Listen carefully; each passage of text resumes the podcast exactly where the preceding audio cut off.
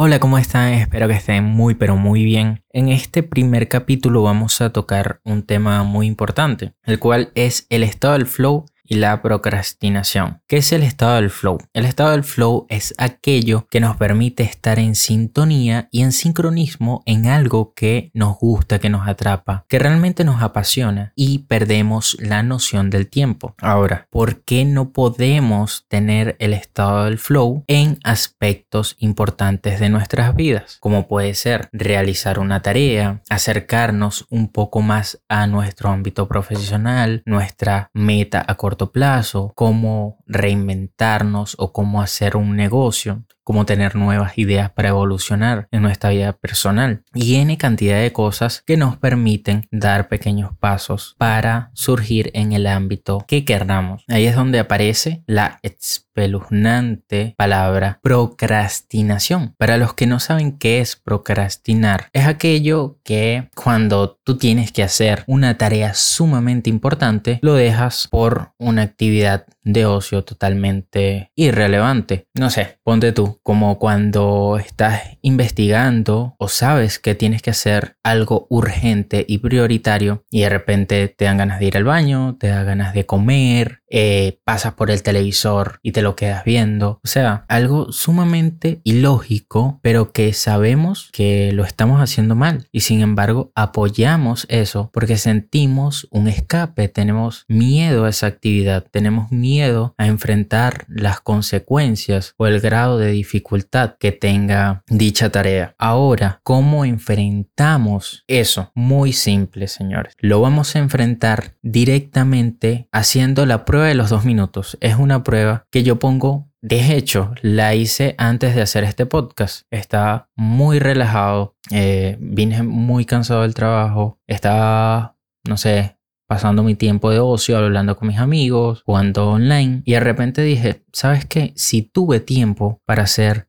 ese tipo de cosas, ya destiné mi tiempo de procrastinación. Ahora vamos a tener el tiempo de productividad y optimización en mi ser y ni crecer. Así que vamos a hacerlo. Puse un temporizador, o bueno, hablemos en futuro. Pongo un temporizador de dos minutos y la tarea que más me dificulte la repito en tres ocasiones. Ustedes no saben de verdad la cantidad que yo he grabado esto. Es increíble. Y de verdad no, no he tenido estado de flow. He querido dejarlo y tirarlo como quien dice a la basura. Pero tantas veces, ¿no? Que, que repetimos esos aspectos en nuestra vida y decimos, wow, no tenemos ningún cambio. O sea, ni siquiera lo que estoy haciendo me permite ser peor, porque aunque lo haga extremadamente mal y mi opinión debería ser la primera que importe y de segundo, obviamente, la de ustedes, porque hay que valorarse, tener actitud y tener autoestima para poder comunicarle a, a una audiencia. Entonces, o sea, no lo estoy haciendo ni bien ni mal, no me estoy ni atreviendo ni dándose ese paso que, le tengo miedo, que le tengo miedo a la acción, ¿no? Porque muchas veces le tenemos miedo a las consecuencias que traiga alguna tarea o, una actividad. Ahora, existen otras técnicas que yo también pongo en mente, ya son un poquito más difíciles, eh, pero son eficaces. Hay una técnica que se llama la técnica del pomodoro. Significa tomar 25 minutos de tu tiempo y dejar a un lado lo que es las redes sociales, el teléfono y todo tipo de distracciones para concentrarte realmente en lo que debes hacer. Ahora, volviendo de nuevo al tema de el placer a corto plazo. Nosotros las personas es sumamente necesario de tener presente que nos vamos a morir porque sí, es duro, pero la vida es sumamente incierta que más que nadie eh, lo puede saber ahorita en este 2020 que tal vez al principio de, de año nos planeamos tantas metas, tantos objetivos, que voy a lograr esto, que voy a lograr aquello, y simplemente la vida nos dio un giro de 180 grados y nos dio una bofetada y se nos volteó la tortilla. Pero es así, nosotros debemos de, de actuar en consecuencia y no tener miedo a los cambios. Debemos de afrontar cada día como un reto. O sea, a veces no se trata de construir el mejor muro posible, sino de construir cada ladrillo de la mejor manera posible hasta tener ese muro que observamos. Y es allí también donde entra el poder de la visualización. Una cosa es visualizarse y otra crear acciones que te hagan ser y hacer más cercano a esa visión que tú tienes de ti. Porque es muy fácil plasmar en una hoja un vision board. Para los que no saben qué es un vision board, es como una visión de todo lo que tú quieres plasmar en cada aspecto de tu vida. Lo pueden googlear, de hecho. Es como hacer un mapa mental en el cual tú rellenas con imágenes de deseos que quieras cumplir, el carro que quieres cumplir, con la persona que quieres estar, eh, el monto de dinero que quieres tener y un sinfín de cosas. Pero entonces tú dices, bueno, sí, yo lo quiero. Escuchas uno que otro video motivacional y crees que con leerte uno o dos libritos ya va a estar. Y así estaba actuando yo. Ahora, no quiere decir que por hacer este podcast yo me voy a considerar un ser superior porque me atreví. No. O sea, yo creo que la base principal, aparte de dar esos pequeños pasitos, es rodearte de personas que estén en la misma sintonía que tú para que cuando tú no tengas esa energía necesaria puedas eh, renovarte de la vibra y la energía de esas personas. no saben lo bonito que se siente a veces comunicar y sustraer buenos comentarios, pero también aceptar los malos para poder mejorar, porque sientes que, el proceso que estás llevando está valiendo la pena. Y aún así no recibas comentario con que tan solo cambias la vida de una persona, te estás haciendo un poquito mejor a ti y más feliz también a la persona que le está prestando apoyo. Otro aspecto también muy importante es el comunicar las cosas. Para que una meta sea tangible, nosotros los humanos somos personas sociales. Tenemos a veces a sentir un aspecto de validación, un aspecto de, de compromiso. Y si nosotros no comunicamos las metas o las actividades que vamos a realizar, no sentimos que no estamos haciendo nada porque no tenemos un mérito, porque el sistema y la vida nos ha enseñado a eso, a, ser bien remunerado, a ser felicitado, a que nos otorguen cosas cuando realizamos algo bien. ¿Qué más ejemplo que cuando hacemos una actividad en el colegio o en el trabajo, X cosas, y sentimos que lo hacemos tan pero tan bien que nos sentimos valga la redundancia, en el derecho de que nos deben algo. ¿Por qué tenemos esa sensación? No deberíamos de tener esa sensación. Nosotros debemos estar conforme con que nosotros aportamos la mejor parte y que quizás hasta esa era nuestra labor, así como es mi labor comunicarte en este podcast. Yo no tengo que, que esperar de, de sus buenos comentarios o, o de que me alaben, no. Debemos ser personas naturales y consecuentes de que estamos haciendo una cosa con un fin, pero quizás sin ver más allá.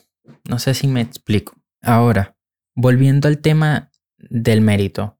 Eso sí a veces es necesario para lograr nuestras pequeñas metas. Otra técnica que también había visto era el método de apostar. ¿Por qué? No sé si se han dado de cuenta que cuando nosotros compramos un curso en Internet, ahora en toda esta onda online que se está viviendo, nos tienden a, vender ideas y no averiguamos antes porque creemos en los avales que nos están vendiendo ese curso. Ahora yo te pregunto, cuando tú vas a elegir algo, ¿eres de las personas que eres impulsiva o te lo piensas una y otra vez antes de realizar las cosas.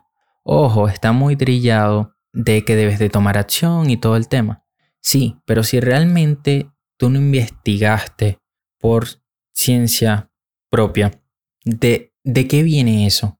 ¿Qué me motiva eso? ¿Me está motivando que voy a generar ingresos, de que voy a aprender algo nuevo? ¿Qué me está aportando a mí a balanzarme a eso? ¿Es una necesidad o es una oportunidad? Ahora, es sumamente importante que tengas presente este reto de que te vas a morir y que debes de construir pequeñas actividades que te hagan hacer un poquito mejor en tu día a día, que tú digas, wow, si hoy fuera mi último día, estaría feliz de lo que hice hoy. Y de eso se trata, ¿no? A pesar de que nos planifiquemos, nos visualicemos, también debemos de pensar que lo que tenemos es el hoy, el aquí y el ahora. Y ya está, es todo. sea, podemos ser lo más optimista posible, podemos ser lo más visionario posible, pero si no das pequeños pasos y no valoras el proceso, que aunque no veas el fin de la meta, estás cada vez más cerca cosechando pasos para lograr quien quieres llegar a ser. Y bueno, para culminar y hacer una conclusión de todo, no es malo procrastinar. Está bien determinar sectores y horarios de cuándo hacerlo, pero eso sí, no te puedes ir sin hacer esa prioridad necesaria, urgente, que sabes que te va a llevar al siguiente nivel que tú quieras desarrollar. Así que recuerda, las cosas no son extremadamente fáciles, pero te voy a colocar un ejemplo muy básico que te puede servir. Si has manejado alguna vez un carro sincrónico, nosotros cuando manejamos un carro sincrónico por primera vez, no nos cabía en la cabeza pensar de que tenemos que meter primera, sacar el embriague, frenar un poco, acelerar, meter embriague, poner segunda. Para los que hayan manejado alguna vez un carro sincrónico, podrán entender lo difícil y lo complejo que era este modo, ¿no? Este modo mecánico que tiene nuestro cerebro para poder analizar cada parte y cada aspecto que vamos a realizar en nuestra vida. Pero también a medida de la práctica y de los pequeños pasos que nosotros vamos dando, se crea un modo piloto que nos permite hacer, una vez que agarremos el vuelo de, de esa actividad o de esa tarea, nos permite estar en modo despegue, en modo automático, que ya no estemos analizando esas pequeñas cosas tan básicas que nos hacen llegar a tener efectividad en cualquier tarea cotidiana de la vida, como puede ser cepillarnos los dientes. Imagínate que te despiertes y pienses, oh wow, me tengo que despertar, tender la cama, pararme, mover el brazo, dirigirme hacia el baño. O sea, no, la mente no piensa así. Al principio cuando estás desarrollando una tarea que le tienes miedo, que, que es algo que no has experimentado, suele ser así. Pero una vez que estés en ese estado de flow, esos dos minutos que te permitan concentrarte y habituarte a un nuevo aspecto de tu vida, van a hacer que lo tomes un poco más a la ligera y que le tengas aprecio día a día consecuente de que vayas generándolo como un ciclo. Ojo, eh, no debes de saturarte, debes de hacer las cosas paso a paso a mí me ha llevado muchísimo tiempo y poco a poco lo estoy desarrollando y los voy a tener de testigo ustedes de que les quiero masificar este tipo de contenido, de que seamos una comunidad amena y que no te voy a mentir, yo no lo sé todo. La mayoría de las cosas de acá las he tenido por experiencia, las he leído, pero recién acá lo estoy poniendo en acción contigo. Y no te voy a decir que si yo lo puedo hacer, tú lo puedes hacer, porque yo apenas lo estoy haciendo. Pero el detalle es que las cosas en la vida siempre van a quedar del compromiso de cada persona. Yo me comprometí por enésima vez en mi vida y al fin estoy decidido porque he determinado que hoy es el ahora y es lo único que tengo en esta vida. Así que debo aprovecharla de la mejor manera. Y qué mejor manera de comunicar mi pasión y aportarle un pequeño pasito eh, de cómo puedo lograrlo o podemos lograrlo, ¿no? Así que bueno, espero que te haya gustado este episodio.